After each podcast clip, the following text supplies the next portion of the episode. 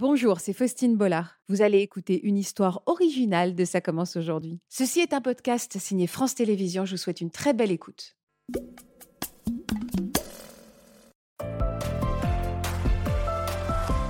Et bonjour Sylvia. Bonjour. À quand remonte l'agression dont vous avez été victime, Sylvia? C'était en 2004. 2004. J'avais Qui- 25 ans. Vous aviez 25 ans? Oui. Qui est cet homme qui vous a agressé? Qui est cet homme? C'est pas un homme pour moi déjà. C'est qui? C'est quoi? C'est quelque quoi, chose. C'est quelque chose qui n'est pas humain. C'est vrai? Pour moi, c'est pas un homme. Vous voulez pas prononcer son nom? Non. Vous n'arrivez pas à le faire ou ne voulez pas? Non, je ne veux pas. Il ne le mérite pas. Est-ce que vous voulez que je le fasse moi? Oui, vous pouvez. Vous avez donc été victime d'Alain Penin. Euh, où, où il se trouve cet homme aujourd'hui? En Même prison. s'il ne mérite pas ce terme. En, prison. Vous pensez parfois qu'il qu'il puisse regarder ce genre d'émission, vos interventions à la télévision? Sûrement. Et alors vous avez envie de lui montrer quoi? Mais euh, j'en suis là aujourd'hui, donc euh, je vais continuer et euh, c'est pas lui ni personne d'autre qui m'arrêtera. Alors Alain Penin, il a récidivé à sa sortie de prison euh, Oui. après le crime qu'il a commis sur vous. Il a violé et tué une autre femme, Oui. Natacha Mougel. Je Oui. prononce bien son nom parce que je sais que c'est important et c'est aussi pour elle que vous êtes là aujourd'hui. Oui. Parce que elle, ne peut plus le faire. Mm. Et moi, je lui ai fait une promesse. Je lui ai fait une promesse. La et promesse de me battre jusqu'au bout pour arriver à se faire entendre, à ce que les choses changent. Vous avez le sourire quand vous parlez d'elle? Hum. Et vous avez les larmes. Vous m'avez expliqué tout à l'heure que vous étiez euh, très émotif puisque vous êtes une jeune maman. Oui, oui, j'ai un fils de 18 mois. Ça a réveillé des choses en vous, la naissance Ah, oh. de votre fille? Oui. Déjà, euh, quelque part, j'étais heureuse que ce soit un garçon. Parce que j'avais très peur. Alors, même si les garçons, bien sûr, sont touchés aussi. hein, mais euh, j'avais euh, j'avais très peur d'avoir une fille Qui puisse être qui puisse une proie être potentielle. victime. euh, ouais, oui, oui. Donc ça a été un soulagement. Oui, oui. Donc, euh, je suis très heureuse. Mais il, m'a, il, est, il est tout pour moi. Il est tout pour moi. C'est la victoire. Là aussi, vous avez C'est l'amour. C'est l'amour. L'amour, c'est la vie. Alors, on va repartir, si vous voulez bien, 19 ans en arrière. Vous n'étiez qu'une toute jeune femme. Qu'est-ce que vous faisiez à l'époque dans la vie et quel genre de jeune femme vous étiez? Eh j'étais, euh, j'ai eu une enfance super heureuse. euh, j'ai des parents, euh, une vie épanouie. j'étais danseuse professionnelle. Vous habitiez où? J'habitais à, j'étais en région parisienne à Sartrouville. enfin, j'ai changé pas mal de fois hein, en, en région parisienne. Et voilà, j'avais une vie très, très mouvementée. Je donnais des cours de danse. voilà, j'avais un compagnon. Quand vous regardez ces photos de votre vie d'avant, vous ressentez quoi De la nostalgie? Euh, oui, je me demande bien où elle est passée. C'est pas la même Celle-ci, c'était, c'était deux jours avant. C'était deux jours avant parce que je sortais d'un spectacle de danse et mon, mon ex-compagnon de l'époque avait pris cette photo en sortant de gala. Et donc, c'était vendredi, je crois. Quelque chose comme ça. Enfin, c'était deux jours avant. Le 18 mai. Alors euh, que la date qui a changé votre vie, c'est le ouais. 20 mai c'est ça, 2004. oui. Vous faisiez quoi ce jour-là, Ce jour-là, j'étais bien au chaud dans mon lit, pour commencer. Et puis, euh, ma mère est venue me chercher en me disant Allez, euh, un petit jogging, ça te ferait euh, du bien, pourquoi pas Je me suis dit Allez, c'est vrai que euh, j'avais pas fait là de sport de, de trois jours auparavant. Je me suis dit Oui, pourquoi pas C'est vrai que j'ai pas l'habitude de courir non plus. Hein. C'était pas mon habitude. Vous pas une Mais, grande joggeuse. Non, non, non, du tout. D'ailleurs, euh, voilà, après, il s'est passé que j'ai eu un point de côté assez rapidement. Et euh, voilà, enfin, ça, c'est. Je m'embelle les pinceaux, mais. Non, non, non, non. Ouais. Vous avez commencé, à- vous avez donc suivi votre maman. j'ai Elle- suivi, elle, oui. euh, avec elle, elle courait toute seule, elle? En fait, euh, elle avait son compagnon de l'époque aussi, donc euh, tous les deux, euh, on a été du coup tous les trois. Au départ, on a été au marché, faire notre petite vie, voilà, on a été au marché. Et puis ensuite, on a été au Mont. Valérien, donc faire ce jogging. il faisait Tranquille. très très chaud. C'était le 20 mai 2004, il faisait très très chaud. Donc c'était l'ascension. Beaucoup de monde, beaucoup d'enfants. Oui, c'était très joyeux. Vous n'étiez pas dans un parc isolé. euh, Il y avait beaucoup de monde, quoi. Midi, en plein soleil. Ah ouais. Voilà. Vous ne vous êtes pas senti en danger Me- pas seconde. du tout. Et vous me disiez, vous avez fait un- eu un point de côté, c'est-à-dire que Oui. votre mère et, votre, et, son compagnon sont partis. Du eux coup, oui, j'ai eu un, un point de côté assez rapidement parce que j'ai pas l'habitude de courir. euh, voilà, donc j'ai eu un point de côté assez rapidement, donc j'ai ralenti le pas. Et donc, euh, ils bah, ils sont m'ont- partis. ils m'ont dit, bah, on, te, on te rejoint plus loin, au point de rendez-vous là-haut. euh. Donc voilà, quoi, c'était pas. Enfin, le tour du parc, c'est pas compliqué. hein, Vous l'avez remarqué, cet, cet homme, cet agresseur? Alors oui, c'est vrai que quand j'ai hum, donc une fois avoir eu ce point de côté, j'ai ralenti le pas. Donc je marche, mais assez rapidement, je croise des gens et d'un seul coup, euh, je vois cet homme accoudé à la rambarde. Et là, je me dis, euh, c'est bizarre, il est habillé assez chaudement. Il a des manches longues, un jean épais, des chaussures euh, très épaisses, enfin vraiment, alors qu'on crevait de chaud, hein, vraiment. Je me suis dit, c'est bizarre. Et puis sa posture, son regard, sa façon d'être. Je me suis dit, il y a un truc. Et dans ma tête, je me suis dit, ben non, il peut rien se passer, c'est pas possible. Au pire, j'aurais une remarque euh, graveleuse, quoi. Voilà. Donc je suis passée quand même en me disant que c'était pas possible. Vous étiez loin physiquement de lui? Oui, c'est ça, Une quelques mètres. quelques mètres. Et je l'ai vu au loin et je me suis dit, et je vais faire, il faut que je fasse demi-tour, il faut que je fasse demi-tour. Et, et non, pourquoi faire demi-tour? C'était complètement absurde. Je suis passée quand même. C'est là qu'il s'en est pris à vous? C'est là qu'il s'en est pris à moi, mais une fois l'avoir dépassé, juste euh, de dos en fait. Il a attendu que je le dépasse. Et moi, j'attendais, quand je l'ai dépassé, je l'attendais. Je l'attendais au tournant. Je savais qu'il allait me faire une remarque. Pour moi, il allait me faire une remarque. Un truc, euh, bon, voilà. Bah ouais. Il a fait quoi? Bah, il m'a attrapé à la gorge, il m'a étranglé, il a mis le couteau sous la gorge. De- Devant tout le monde? Il n'y avait personne à ce moment-là. Personne devant, personne derrière moi. D'ailleurs, quand je suis arrivée, c'est ça qui m'a fait douter. Il a regardé à droite, il a regardé à gauche. Ça, je me suis dit, au moment où j'allais passer, je fais quand même, ça, c'est bizarre. Ouais, Qui regarde s'il y avait personne. Oui. Il vous a menacé avec son couteau pour Oui. vous emmener où? Mais en fait, il a d'abord euh, essayé de m'étrangler, deux fois de suite. Euh, la première fois, j'ai crié, forcément tout de suite. Là, il a tout de suite serré plus fort, donc je pouvais plus, il n'y avait plus de son qui sortait. hein, euh, voilà. Il m'a dit, si tu cries, je te tue. Si tu cries, je te tue. Donc là, voilà. De toute façon, je ne pouvais plus crier. Donc la deuxième fois, il a serré tellement fort qu'il n'y avait plus un son qui sortait. Puis il m'a jeté dans le ravin. J'ai fait une chute de 25 mètres. Donc j'ai atterri à 25 mètres plus bas. euh, Blessé? En bas. Plus que ça, oui. Il n'y a que le visage qui n'a pas été touché. Oui, Votre corps devait être extrêmement... Ouais, le corps complètement euh, arraché, euh, brûlé. euh, enfin. Mais, mais, mais lui, euh, il est resté là-haut euh, non, il est descendu euh, pendant la chute? avec moi, mais il s'est servi de moi en, en tant que bouclier parce que du coup, il m'a jeté avec lui en fait. Il s'est- Il servi de moi en- pour descendre, Oui, pour, pour, pour, pour le protéger. pour le protéger. Puis il avait tout ce qu'il fallait pour pour pas se faire mal lui, donc euh, il risquait rien. Vous avez perdu connaissance? Ah bah en bas, oui. Il a fallu un temps avant que je comprenne ce qui m'arrive. Il s'est attaqué à vous euh, dès votre arrivée en bas? Ah, tout de suite, oui. Une fois avoir repris euh, connaissance, je me rappelle avoir voulu grimper. C'est flou, mais je sais que c'est là. J'ai voulu grimper, il m'a attrapé par les pieds. J'ai arraché euh, tous les ongles comme ça. Parce que j'ai voulu grimper et lui il me tirait par les pieds. Donc euh, voilà. Ça, c'est un souvenir. euh, Effroyable. voilà. Et après, il m'a enlevé les chaussures pour que je sois sûre de ne pas m'échapper. Parce que forcément, c'était c'était la forêt. Donc Des cailloux. des arbres, des cailloux, des ronces, euh, des orties, enfin tout ce qu'on veut. quoi. Il n'y avait pas de téléphone en plus il y a, il y a 25 Mais j'avais mon téléphone. Ah, vous aviez un téléphone Et j'avais aussi euh, un talkie-walkie. Parce que avec euh, ma mère on- et mon frère, à ce moment-là, on était très euh, talkie-walkie, euh, etc. Puis on s'est dit, tiens, on va faire à la balade, on va, on va, on va les prendre comme ça pour les essayer, c'est c'est sympa. Donc j'avais mon talkie-walkie d'un côté, le téléphone de l'autre. Vous avez évidemment pas pu les saisir Alors du coup, c'est le téléphone, il a fini écrasé par son pied et le, télé, le talkie aussi. Dès qu'il a vu que j'avais un téléphone, il les a écrasés. Mm. Donc là, je me suis dit, bon ben voilà, Me voilà désarmé. ça y est, c'est le début de la fin. Pour moi, c'était ça. hein. C'était bon, bah, comment je vais faire pour faire durer dans le temps? Comment je vais faire pour supporter les douleurs? Comment je vais faire? Je, je pensais à tout ça, en fait. Ma mère qui m'appelait, je, je- je l'ai entendu m'appeler. Ah, vous l'avez Je entendu l'ai entendu m'appeler. Vous allez rester combien de temps dans ce, dans ce ravin? À peu près deux heures, peut-être plus. Qu'est-ce qui vous a fait subir? Il vous a violé? Ah bah oui, pendant deux heures. Vous êtes courageuse. hein? C'est pas du courage. c'est euh, C'est quoi? c'est de la volonté. Parce que je veux que ça change. Vous me dites que vous avez entendu votre, Oui. votre, votre mère? Oui. Au bout de combien de temps? Vous savez pas, ça doit être un... Alors la notion du temps, je l'ai, je, je l'ai pas là. Mais je sais que je l'ai entendu à un moment donné. Et j'ai pas entendu qu'elle, j'ai entendu des enfants jouer au tennis. Ça, c'est, c'était pas loin. Et j'ai entendu plein de gens passer en haut. Enfin, et j'avais juste envie de dire, mais je suis là, je suis là, venez me chercher, quoi. Et je pouvais pas crier parce que il avait déjà étalé son couteau, son tournevis. euh, donc euh, il avait tout allé devant pour que je sois bien sûre de ne pas bouger. Pour Devant, vous montrer devant, mm, devant moi. pour Et là, j'ai, et là, compris que c'était pas du tout, euh, c'était pas juste l'acte qui le, qui le, qui pourrait le satisfaire. Quoi. Je savais qu'il y avait plus, qu'il voulait, qu'il avait cette envie de le tuer. Et ça, je l'ai senti tout de suite. Donc, euh, j'ai pas, j'ai pas crié. J'ai- Je me suis dit, il faut que je fasse durer dans le temps, il faut que je trouve une solution. Je ne vais pas finir comme ça. Qu'est-ce que vous avez tenté alors?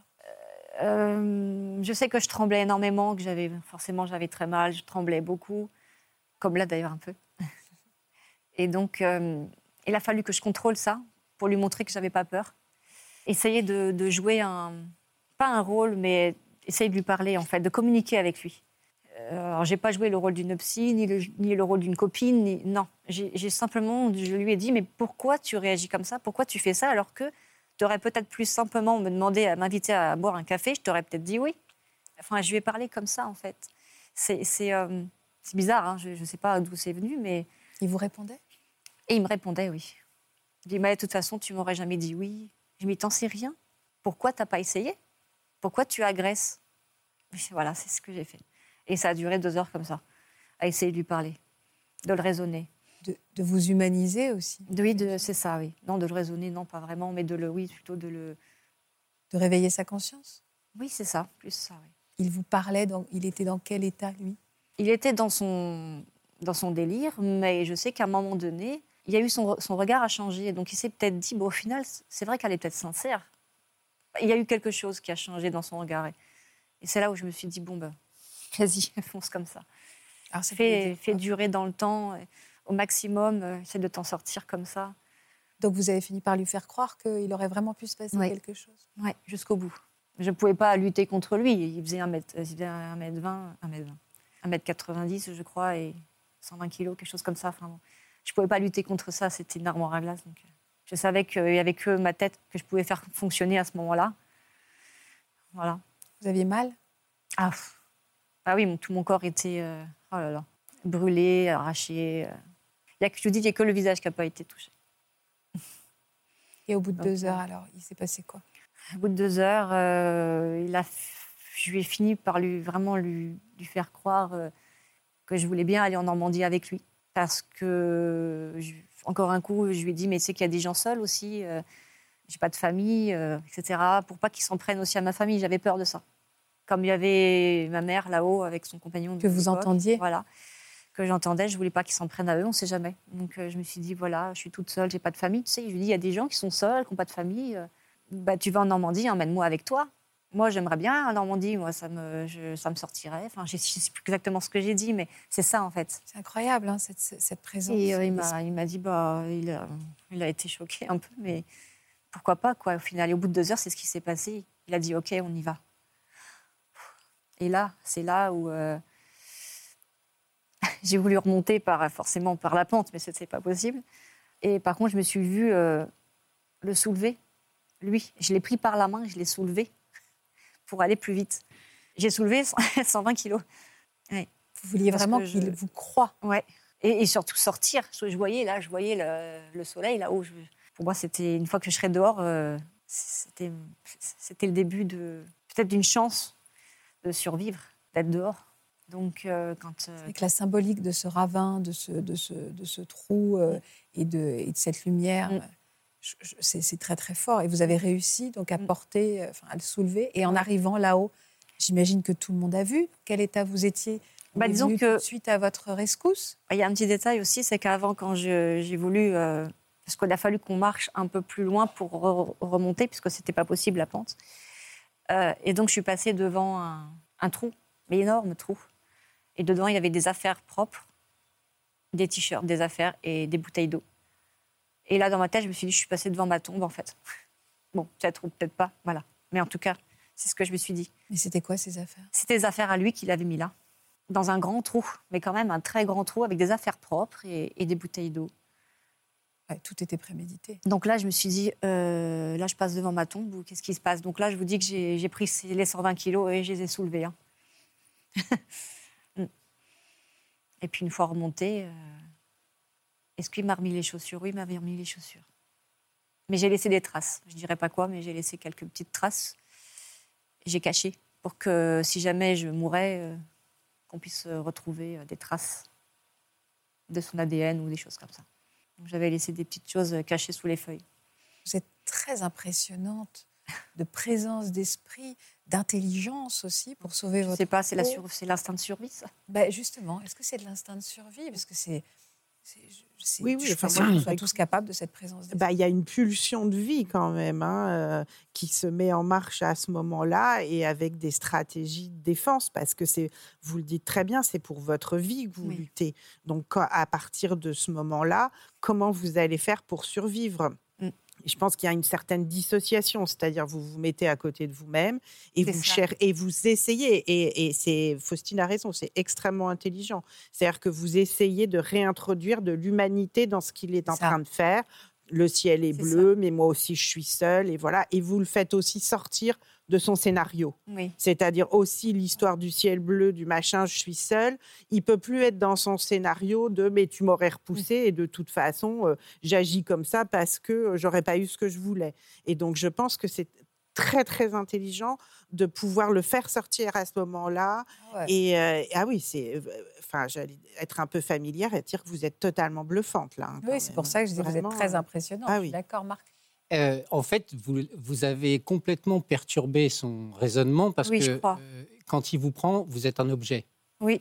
Vous êtes un objet de désir, un objet dont il a besoin pour satisfaire toutes ses pulsions, y compris ses pulsions mortifères. Oui. Et en fait, en lui parlant et en introduisant un dialogue avec mm. lui, vous vous êtes humanisé, comme le disait Natacha, mm. et finalement, vous avez totalement perturbé ce qui devait être son raisonnement. Et ça, c'est vraiment quelque chose à savoir. Alors, si tant est qu'on ait la possibilité de le faire, quand vous êtes agressé, si vous arrivez à instaurer un dialogue avec votre agresseur, souvent ça perturbe totalement ce qu'il avait préalablement prévu. Ça peut enrayer le schéma complètement, infernal. Complètement. Je me rappelle même, pardon, je me rappelle même lui avoir dit qu'il avait des beaux yeux. Vous voyez, ça, je m'en souviens maintenant. Oui, ben voilà, complimenter quelqu'un qui est en train de vous violer, qui est en train de vous agresser. Vous imaginez que dans sa tête à lui, y a quelque chose qui, mm. qui, dérange. Quoi. Oui, c'est là où je vous trouve extrêmement euh, forte, puissante et impressionnante, vraiment impressionnante. Il n'a pas tout pris à ce moment-là, il n'a pas tout pris. Il n'a pas tout pris, mais c'est vrai que ce rôle, après, j'ai eu du mal à m'en défaire aussi. Hein. Comment ça? Bah, Disons que j'étais une autre personne. Il a fallu que je me mette à, côté de moi et c'est tout à fait ça. Sur le moment? Oui, sur le moment. Et après, pour euh, rejoindre les deux, c'était compliqué. Juste parce que j'ai pas bien compris, quand vous êtes arrivé en Haute-Seravin après l'avoir traîné, mm. Vous avez dû croiser. Vous alliez donc vers sa voiture pour partir en Normandie ce que vous étiez. Alors, je lui avais dit que je voulais passer aux toilettes avant parce que forcément, j'étais complètement en sang. Et euh, je lui avais dit, euh, je ne peux pas partir comme ça, sur ce ton-là. Je ne peux pas partir comme ça, euh, tu vois, il faut que je me lave quand même. Et il m'a dit, bah oui, oui. Donc, on est allé aux toilettes. Et alors, vous avez croisé des gens? Et j'ai croisé plein de gens. Et ils vous menaçaient derrière? C'est-à-dire comment ils Alors, en fait, il, il me tenait par la taille, avec le couteau sur le côté, hein, bien caché. Mais il me tenait euh, comme ça. Hein, comme un couple Comme un couple. Et du coup, moi, euh, je le tenais aussi. Je l'ai pris par la taille. Voilà, c'est écœurant, mais euh, je l'ai pris par la taille pour que, que jusqu'au bout, il, croit vraiment que, j'allais partir avec lui et pas qu'une fois dehors, j'allais me carapater.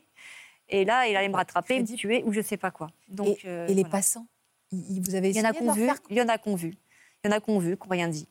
Il y en a qu'on compris. Il y en a qu'on compris. Et c'est là où j'ai croisé ma mère. Je l'ai vue au loin avec deux personnes. Et je ne savais pas que c'était des policiers, mais ils étaient en civil. Et j'ai compris après que ce n'étaient pas des gens, euh, c'était pas des amis, quoi. Et je me suis dit, bon, ben voilà, elle a tout fait pour, euh, pour me retrouver. Elle, elle vous a vu Alors, elle m'a vue au loin et elle n'a rien compris parce que elle pleurait les larmes de son corps, elle savait qu'il s'était passé quelque chose, puisqu'on s'était donné rendez-vous, un point de rendez-vous, puis je, ne suis jamais revenue. Tout de suite, elle a compris qu'il s'était passé quelque chose. Elle a appelé la police, etc. Elle a, appelé la cabane, elle a été dans la cabane des gardiens. Et ils lui ont dit Oh, elle a fait une fugue. Euh, non, je connais ma fille, elle a 25 ans et je la connais et elle n'a pas fait de fugue. C'est voilà. Et donc ça a mis du temps, mais euh, il ne voulait pas appeler, rien, rien faire. Et elle a retourné le bureau, il me semble. Elle a pris le bureau, elle l'a retourné, elle m'a dit Vous allez appeler maintenant il s'est passé quelque chose. Et c'est ce qu'elle a fait. Elle a fini par euh, appeler les, policiers. Et donc, euh, elle était là, euh, au loin, et je l'ai vue au loin. Et j'ai eu peur qu'ils s'en prennent à elle. Donc, jusqu'au bout, on va aux toilettes. Ma mère, là, Sylvia, ah, mais alors elle voyait plus rien, elle avait les yeux complètement là. Et moi, là, mais c'est rien, c'est rien. Je, je lui ai dit, c'est rien, il m'a sauvé la vie. Je suis tombée dans un ravin, il m'a sauvé la vie. Ma mère, elle m'a dit, je comprenais rien du tout. Elle dit, tu, tu parlais avec une voix de petite fille. C'était bizarre. Je comprenais rien. tu m'en voulais? Pourquoi tu m'en voulais? Enfin, elle comprenait plus rien. Il la protéger. Et oui, et du coup, je, je sais qu'à un moment donné, quand il a compris que c'était quelqu'un que je connaissais, il a desserré la, la main. Parce qu'il a vu qu'il y avait quelqu'un en face de moi. Et donc là, il s'est dit, oups, c'est pas bon pour moi. Et là, j'en ai profité. Dès qu'il a desserré simplement la main, j'ai couru et j'ai poussé ma mère, mais loin. Et là, elle m'a dit, mais je comprenais pas, tu m'en voulais, tu m'as poussé. Et c'est Parce que que j'ai appelé les appelé- policiers en civil. ont- Ils étaient là, oui, oui, ils étaient là. ils ont mais ils n'ont pas compris tout de suite non plus. Personne n'a Parce que- compris. Ben non, ben non. Parce qu'il a caché son couteau Ah bah oui, tout de suite. et, et- et il est parti? Il a pris la fuite? Il est parti, il a pris la fuite. Et puis moi, j'ai couru dans la cabane des gardiens. Et j'ai tout raconté. Du coup, ils ont compris. Ils ont été le récupérer. Ils mettaient la clé dans sa serrure. Sa voiture? Oui, de sa voiture. Mais il y a quelqu'un quand même euh, qui m'a vu sur ce chemin. Une personne. Un jeune homme. Un jeune homme qui m'a vu et qui m'a dit Je, je t'ai suivi euh, jusqu'au bout. Je n'allais pas euh, te laisser sortir euh, du parc. Et je, je me souviens même plus de son nom parce que c'est côté procès, tout ça, j'ai beaucoup oublié. Mais euh, bah, cette personne, euh, voilà, il y a quand même des gens bien. Il y a quand même des gens bien et il avait tout de suite compris ce qui s'était passé parce que moi, je faisais des grands signes à tout le monde. Alors, comme il était plus, plus grand que moi, je pouvais jouer qu'avec le regard. Je ne pouvais, pouvais rien faire d'autre. Je ne pouvais pas bouger. Donc, il n'y avait que ça qui fonctionnait. Donc, j'étais là à faire des trucs aux gens. Et lui, il a compris. Donc, euh, voilà. Et c'est lui aussi qui a pu confirmer que c'était bien lui euh, à sa voiture, je crois. Donc, ils l'ont rattrapé à la voiture. On souffre à vos côtés. hein. On souffre à vos côtés, ce que vous nous racontez. Puis avec tellement de force, tellement de dignité, de... vous êtes vraiment très impressionnant. Je me répète, mais c'est parce que c'est ce que je ressens face à vous, vraiment. Mm. Vraiment. Bah, c'est mais la sainte survie pour moi. C'est je je voulais pas finir comme ça. Je je pensais à ma mère, à mon père, à mes frères. Enfin, moi, j'ai eu le temps de penser pendant deux heures. hein. J'ai même eu le temps de- d'imaginer la douleur que ça pouvait faire de mourir à coups de couteau. Donc, je vous dis, d'imaginer ça, c'est quand même euh, comment ça va faire quand il va m'enfoncer le couteau.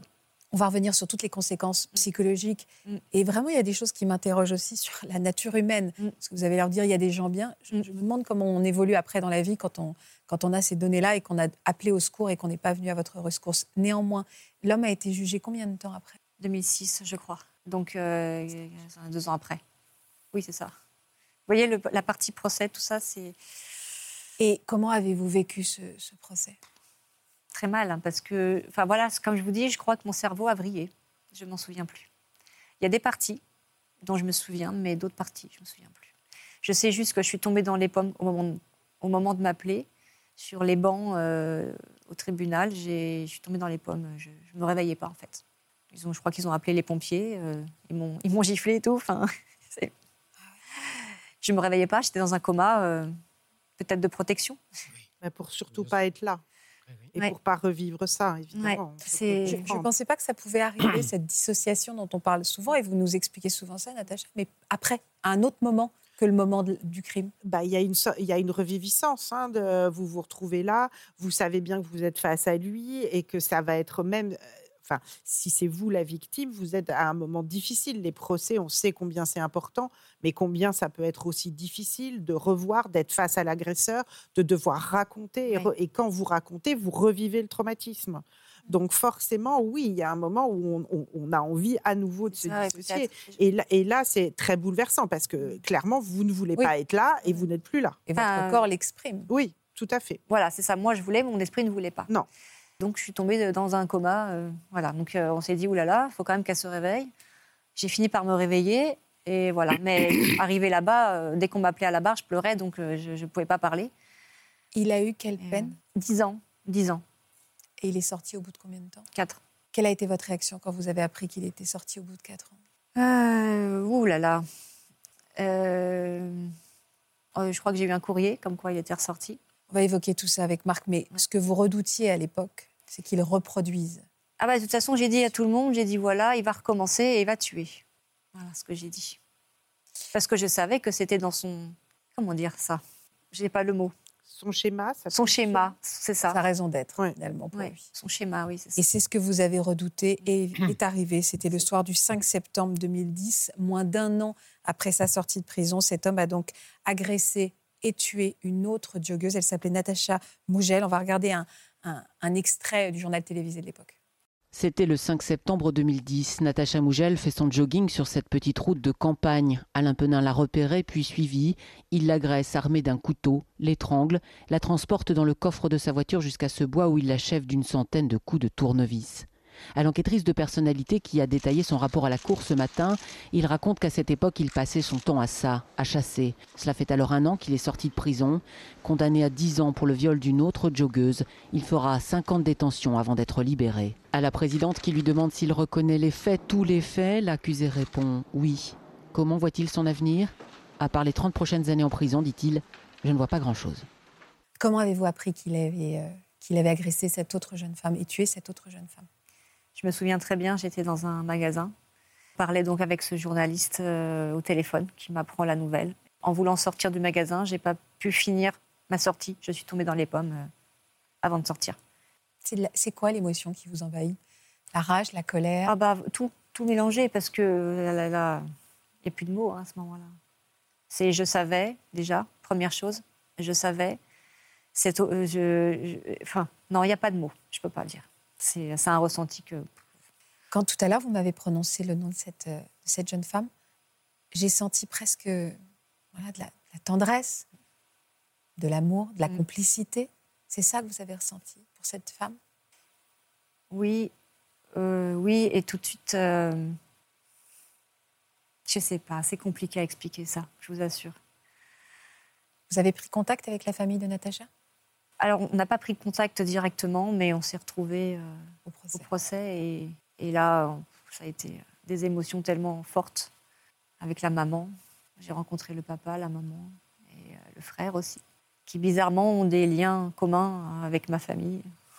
Enfin, Natacha aussi avait des ressemblances. Euh, elle était sportive, elle faisait des choses un petit, même un peu même tempérament, un peu le même tempérament quand même. Un mot peut-être sur, euh, sur cette peine qui, évidemment, au-delà du crime commis, c'est le caractère euh, répétitif qui, qui, fait que cet homme a été condamné. Parce qu'on a du mal à comprendre comment, après avoir vécu ce calvaire, après avoir fait vivre ce calvaire à Sylvia, il y a eu 4 ans finalement de prison, enfin 10 et puis finalement 4. Et après, on est basculé, pour le coup. Oui, alors il y a deux choses à expliquer, je pense, Faustine. La première, c'est comment est-ce que ça, pourquoi est-ce qu'un homme qui est condamné à 10 ans ne fait que 4 ans hein, ou un peu plus de détention? En fait, euh, euh, j'ai déjà eu l'occasion de l'expliquer, en France, on a un régime de réduction de peine. Euh, en quelque sorte, le principe, c'est de mettre des carottes aux détenus pour faire en sorte qu'ils s'inscrivent dans une voie de réinsertion. Et plus ils vont faire ça, plus ils vont obtenir des réductions de peine. Il y a une réduction de peine automatique. Le juge d'application des peines peut la rejeter, mais s'il ne la rejette pas, c'est automatique et c'est trois mois la première année et deux mois par an ensuite. Quand on fait le calcul, sur dix ans, ça fait 21 mois de réduction de peine. Alors, pardon, cette question basique, quel est l'intérêt de prononcer une peine s'il y a une réduction de peine automatique? Parce qu'en fait, la peine est prononcée, c'est une sentence qui est prononcée, et ensuite, il y a l'exécution de cette peine qui obéit à une législation vous savez, je défends des victimes depuis 35 ans. on n'est pas tout à fait d'accord avec tout ça, mais malheureusement, on est obligé de le subir. Et effectivement, cette exécution de peine obéit à une philosophie qui consiste à imaginer que la personne doit se réinsérer et retourner dans le droit chemin.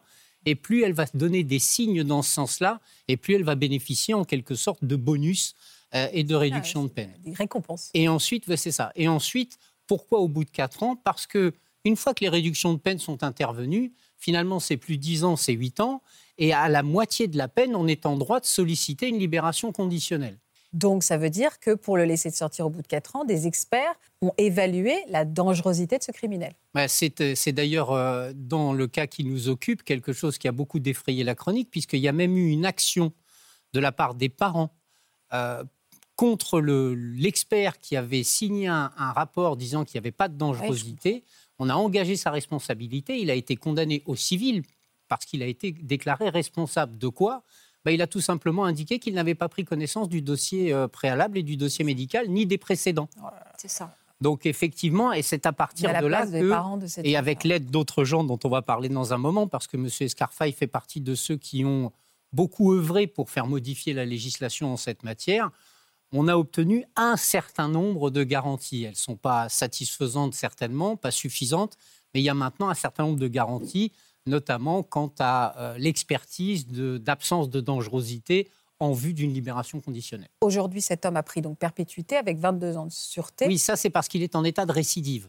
La première fois, il encourt 15 ans maximum de réclusion criminelle. C'est la peine prévue par la loi en matière de viol. Ça veut dire qu'un jour, il va sortir? Ça veut dire qu'à un moment donné, il risque de sortir effectivement, si ce n'est qu'il existe maintenant une disposition un peu particulière qui s'appelle de la rétention judiciaire, c'est-à-dire que lorsqu'une personne a fini d'exécuter sa peine, mais que les experts disent qu'ils considèrent qu'il est toujours extrêmement dangereux et qu'il y a un risque aigu de récidive, à ce moment-là, il est placé dans un établissement et ne sort pas. Mm. Voilà. C'est C'est le cas pour, euh, pour cet homme. Sylvia, quelle jeune femme vous êtes devenue après? Vous me dites que ma question est un peu insensée parce que j'ose imaginer à quel point vous étiez détruite. Oui. Comment vous êtes reconstruite? Bah, C'est une reconstruction de tous les jours. Hein. C'est euh, faut, jamais lâcher. quoi. C'est, euh, à dire qu'aujourd'hui, vous vous sentez toujours, encore funambule? Toujours, en, toujours, on est toujours en, reconstruction. Vous vous sentez toute votre vie, vous serez en, en convalescence de ce, de ce drame infini Alors après, on ne se considère plus comme victime à vie, non, ça, voilà, heureusement qu'on fait du chemin. Mais, euh, mais je pense que si on n'est pas vigilant, euh, oui, ça peut vite... Il y a des petites choses qui peuvent interférer dans la vie quoi, de, de tous les jours, comme simplement euh, faire sa vie avec quelqu'un, par exemple. Euh, là, on, faire confiance en un autre. Faire confiance en quelqu'un, etc. C'est euh, euh, ou alors on fait confiance, c'est pas les, bonnes personnes. Enfin, c'est ça aussi qui peut modifier, qui peuvent être modifiés. Donc, faire attention à, tout ça. Et le fait que personne ne vous ait aidé ce jour-là, ça a eu des conséquences dramatiques dans votre rapport au monde aussi? Pas tant que ça, non, parce que la nature humaine, c'est compliqué, c'est complexe. Mais euh, non, parce qu'il y a aussi des gens bien. Donc, euh, comme cet homme dont vous nous avez parlé. Comme lui, comme, puis comme d'autres, euh, il y a des gens bien. Vous êtes toujours aujourd'hui très... Il y a des choses que vous ne faites pas ou est-ce que vous, vous, êtes toujours un peu en, tension quand vous vous promenez dehors, quand vous voyez un homme accoudé à, à une rambarde? Alors, la chose qui me, qui me, qui me bloque souvent, c'est le fait de passer devant quelqu'un et que je, ne le sente pas. c'est tout. Après, le, reste, bon, ça commence à faire son chemin quand même depuis le temps, mais ce genre de choses, oui, j'ai tellement regretté d'être passé que là, maintenant, dès qu'il y a quelqu'un qui me paraît bizarre ou quoi, je ne passe plus devant. C'est fini. Si je me retrouve avec quelqu'un sur un côté qui est là, qui attend, qui me paraît un peu bizarre, qui a une allée, qui a personne, etc., je ne passe pas devant, je change de trottoir. Vous devez beaucoup changer de trottoir. Je change beaucoup de trottoir. je vous trouve vraiment lumineuse et, souriante. Et, et, je voudrais avoir cette note d'espoir que vous apportez aussi aujourd'hui. C'est-à-dire, euh, Sylvia dit, on n'est pas une victime à vie. Non, c'est vrai, on est une victime à ce moment-là. Et après, ce que vous décrivez, alors je sais qu'on utilise ce terme euh, partout et, plus ou moins bien, mais c'est le terme de résilience. Et, la résilience, c'est un travail de toute la vie. C'est ça. C'est-à-dire que ça ne s'arrête pas à l'événement, ça ne s'arrête pas au fait qu'on arrive à, se reprojeter dans la vie. Ça veut dire que c'est un travail continu sur soi mm. toute la vie, mm. parce que comme vous dites, il y aura des souvenirs du traumatisme qui vont arriver et que bah, parfois on va être envahi par ces souvenirs et qu'il s'agira de lutter contre ça, contre cette énorme angoisse pour pouvoir continuer à avancer et effectivement ne, pas, ne pas rester prise au piège de ce qui s'est passé. Mais c'est un travail de toute une vie. C'est ça. Je continue toujours. Avec des hauts, des bas. Enfin, je veux dire, ça ne veut pas dire que toute la vie est aussi difficile. Non, non, non. C'est pas ce que je dis. Hein. D'ailleurs, euh, vous avez raison, Faustine, vous êtes extrêmement lumineuse, vous venez d'avoir un enfant. Oui, non, mais voilà. C'est devenu un moteur. voilà. C'est mon trésor. C'est devenu votre moteur, en quelque sorte. Je, présente ce livre dans lequel vous êtes euh, confié, si vous voulez euh, en savoir plus sur cette histoire. C'est aussi un hommage à Natacha également. Mm. vous n'avez pas pleuré, Sylvia? Non. Alors Merci. Si je peux rajouter. Oui, Sylvia, bien sûr. Je pense qu'aussi, pour éviter, pour euh, restreindre un peu ces agressions, on pourrait commencer déjà, c'est une idée, mais voilà, par éduquer correctement nos fils, déjà dès le départ. Peut-être les éduquer au respect de la femme. Et si on commençait par là, il y aurait peut-être moins d'agressions. Voilà, j'espère que ce podcast de Ça commence aujourd'hui vous a plu. Si c'est le cas, n'hésitez pas à vous abonner. Vous pouvez également retrouver l'intégralité de nos émissions sur France.tv.